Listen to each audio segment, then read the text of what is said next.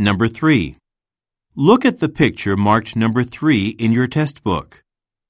A, A light fixture is being repaired. B, Some towels are folded on a bed. C, A fan is hanging from the ceiling. D.